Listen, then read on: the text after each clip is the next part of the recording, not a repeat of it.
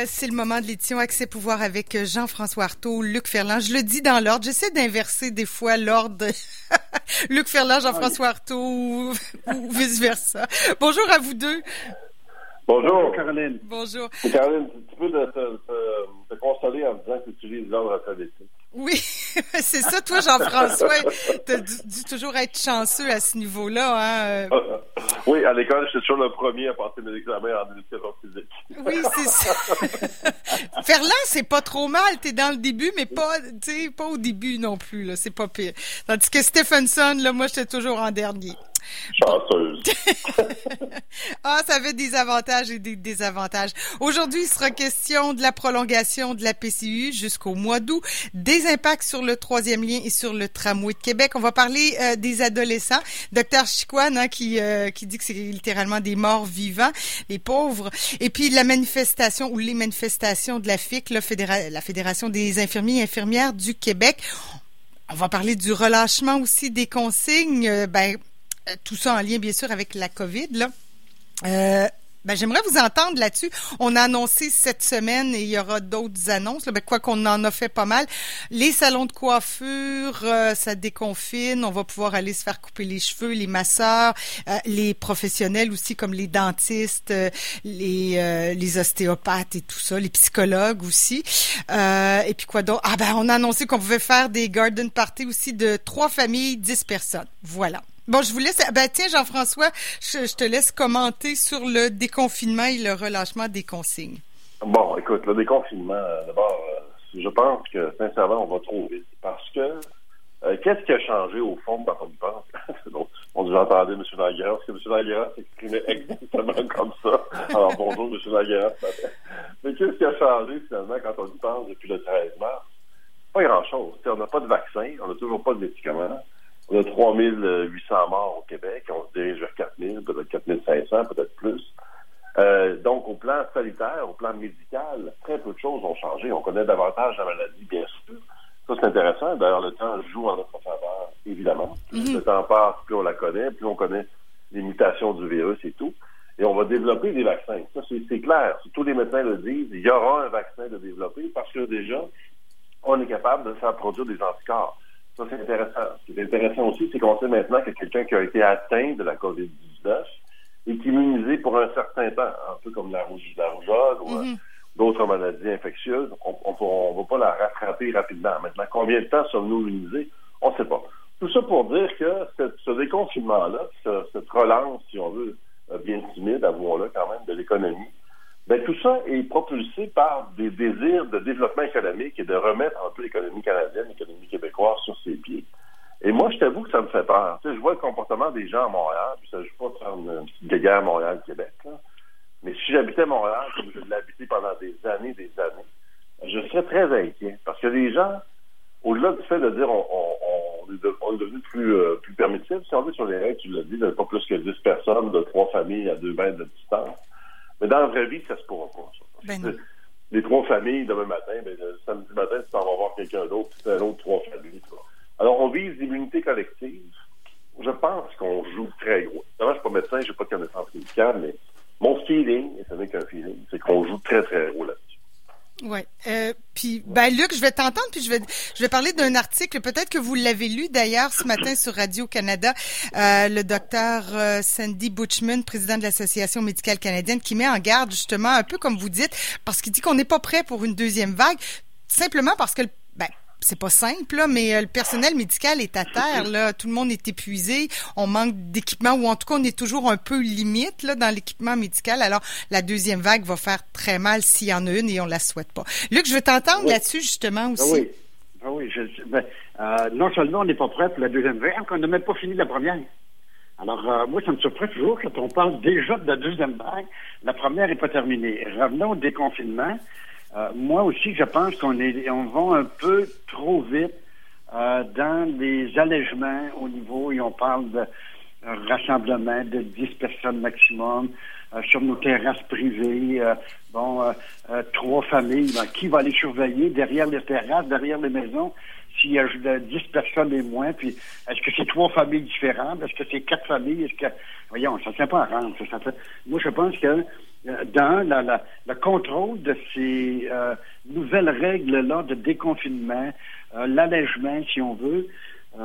un, très difficile à, à, contrôler, à surveiller. Il n'y a rien qui accompagne ça. Vous n'avez qu'à vous promener dans les rues en ce moment avec la chaleur qui est revenue, le soleil qu'on annonce pour plusieurs jours encore. Euh, les gens sont partout dehors, dans les petits parcs, dans les, euh, sur les terrains. Euh, je me promenais pas loin de chez moi hier et il y avait des regroupements de jeunes, des ados. On viendra aux ados tout à l'heure. et c'est pas des zombies, là. J'en ai pas vu un sur les pelouses hier du tout. mais il n'y a pas de deux mètres. C'est très proche, très à proximité. le sport également. Donc, en même temps qu'on dit ça que oui, euh, il est peut-être trop tôt, soyons prudents, allons-y, mais en même temps, la pression, je me mets à la place des, des décideurs, euh, de M. Legault et compagnie, au niveau politique. Je parle pas au niveau du, euh, de ceux qui sont là pour gérer des on est rendu dans les démarches au niveau d'un virus éventuel, ainsi de suite. Oui, il y a des nouvelles intéressantes, il y a des avancées. La planète au complet, les chercheurs sont à pied d'œuvre pour trouver un, vaccin, mais euh, on n'a pas encore la recette, euh, malheureusement. Mais euh, en même temps que je dis, oui, on va peut-être un peu trop vite, mais la pression est immense sur les gouvernements pour jeter du lait un peu, parce que là, le, couvercle du presto là, est, est, au maximum. Donc, ils ont quelque part pas le choix. Est-ce qu'on prend les bonnes décisions euh, pour euh, alléger certaines choses ou on va trop vite? Moi, je pense qu'on va, on va, on va euh, beaucoup trop vite. Surtout, oui, à la région de Montréal, on a commencé déjà à déconfiner. Jean-François a raison. J'ai pas vécu à Montréal comme Jean-François il a mentionné tout. Mais c'est la seule endroit où je n'irai pas, c'est ainsi, c'est à Montréal. Bon, pas parce que j'ai les gens de Montréal. La question n'est pas non. Mais il faut se protéger, le danger là. Euh, oui, on va trop vite. Moi, je pense que oui, mais en même temps, on a vu les golfs hier sont repartis, euh, la baignade, euh, bon, le tennis, ainsi de suite. D'autres qui font de la pression pour les autres sports, le soccer, le baseball, ainsi de suite. Et les prochains qui s'en viennent, je pense que Caroline, tu l'as un peu abordé tout à l'heure, les restaurants, les terrains, c'est oui. Ils s'en viennent. M. Legault l'a dit avant hier. attendez, inquiétez-vous pas, on s'en vient avec des nouvelles bientôt. Ouais, c'est ça. Là, on sent que tout le monde, puis euh, on veut plaire à tous les commerçants. Là, mais on a senti aussi, moi j'ai senti, là, c'est peut-être mon mon côté comédienne qui, qui, est capable de lire entre les lignes.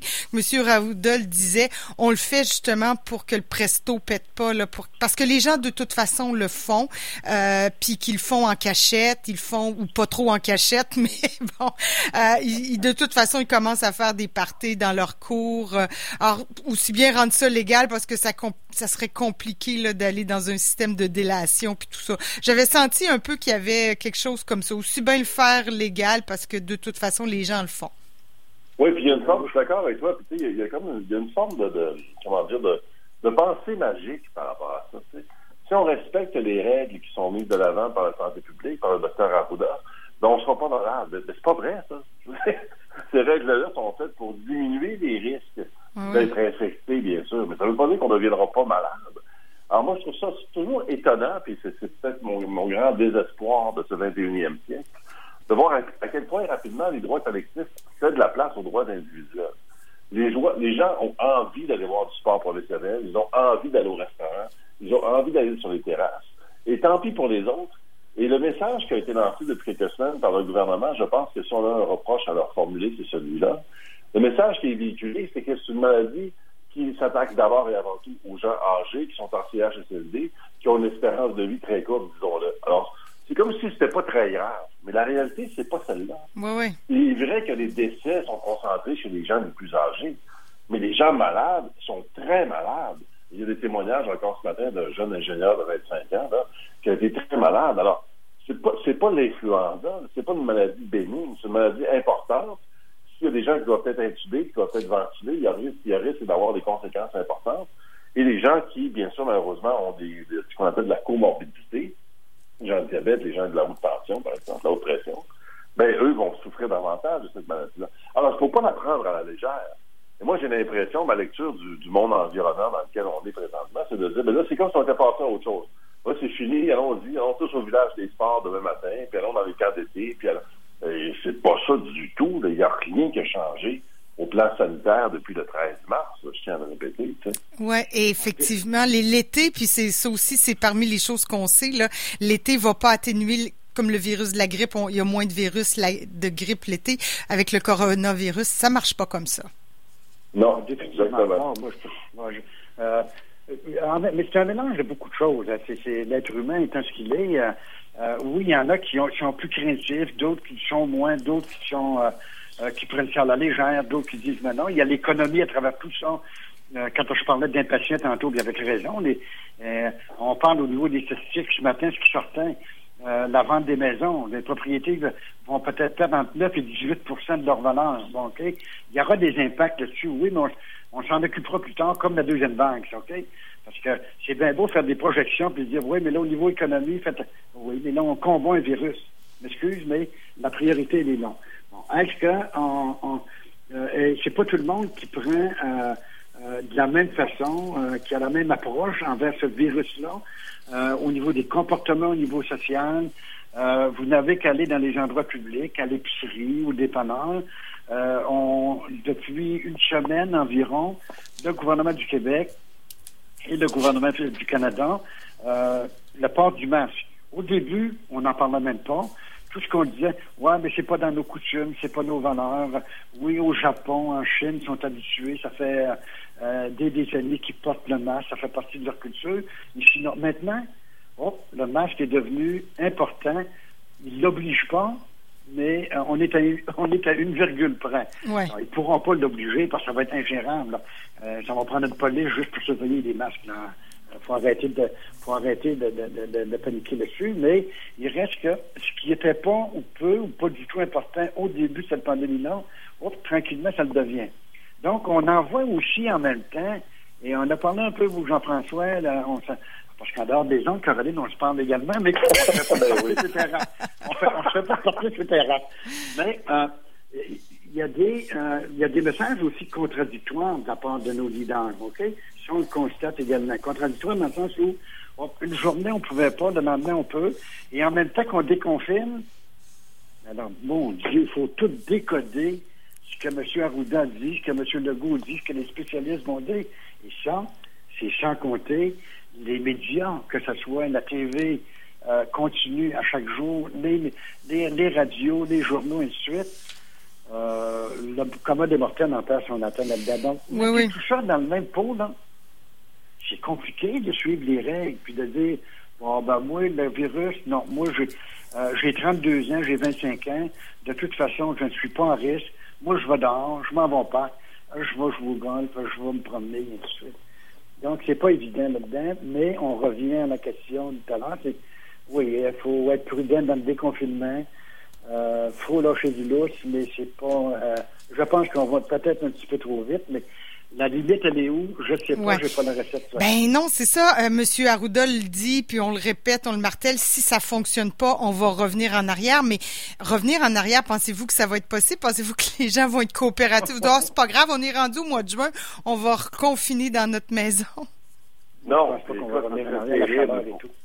C'est terrible pour l'économie. Imagine-toi les restaurants qui se seraient ajustés, par exemple, en en acceptant d'avoir 50% 30% de leur clientèle en restaurant, puis qu'on leur dise au mois de, juillet, ben là, on, oublie ça. Oui, c'est ça, là. Euh, la marche arrière va être extrêmement difficile et le poids politique à porter d'une telle décision va être énorme. Parce que là, les gens sont comme sur une lancée d'après-guerre, où tout, tout, va bien, puis tout, tout va redevenir normal, puis tout, tout va se passer comme c'était avant. Mais ça ne sera pas comme c'était avant. C'est ça qu'il faut que les gens comprennent. Ça ne pourra pas être comme avant. Tu sais. Oui, plusieurs. Ça aussi à quel point, au plan philosophique, moi, ça me, ça, me frappe, là, de voir à quel point les gens sont endoctrinés, sont aliénés, les philosophes dans leur quotidien puis dans leur routine. Les gens sont habitués de faire un barbecue le samedi soir, mais ils veulent à tout prix faire un barbecue au péril de leur santé.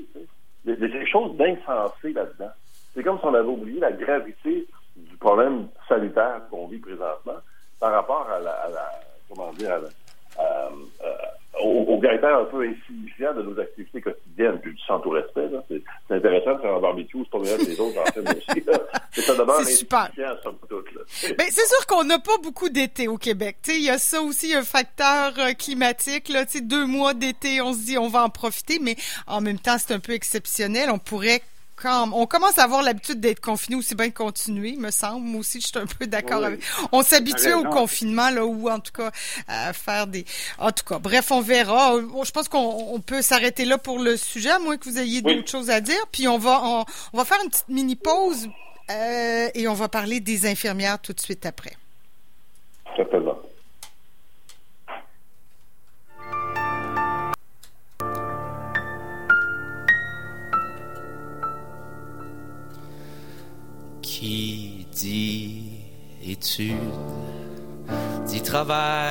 Qui dit taf, te dit les qui dit argent, dit dépenses, qui dit crédit, dit créance, qui dit dette, te dit huissier, te dit assis dans la merde, qui dit amour, dit les gosses, dit toujours et dit divorce. Qui dit proche te dit deuil, car les problèmes ne viennent pas seuls.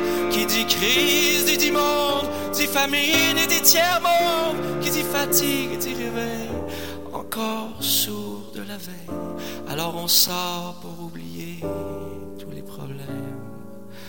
Alors on danse.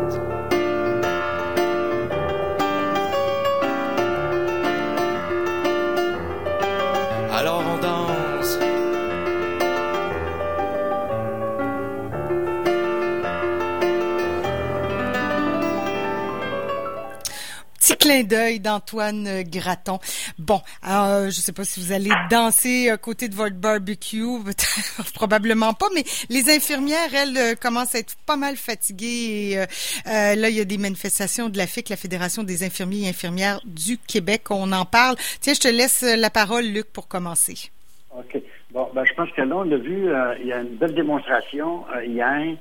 Euh, premièrement, partant, je suis en désaccord avec euh, la, la, la, décision de la FIC. D'ailleurs, j'aimerais un jour qu'on parle. On a perdu un I dans la FIC en cours de route, je ne sais pas pourquoi. Oui, ouais, mais je peux peut-être intervenir tout de suite là, pour t'expliquer. En fait, avant, cette raison, c'était la Fédération des infirmières et des infirmiers du Québec. Oui. Et on l'a changé pour devenir la Fédération interprofessionnelle du Québec. Alors, on a fait oh. couvrir euh, les infirmières, les infirmières régulières et les allothérapeutes.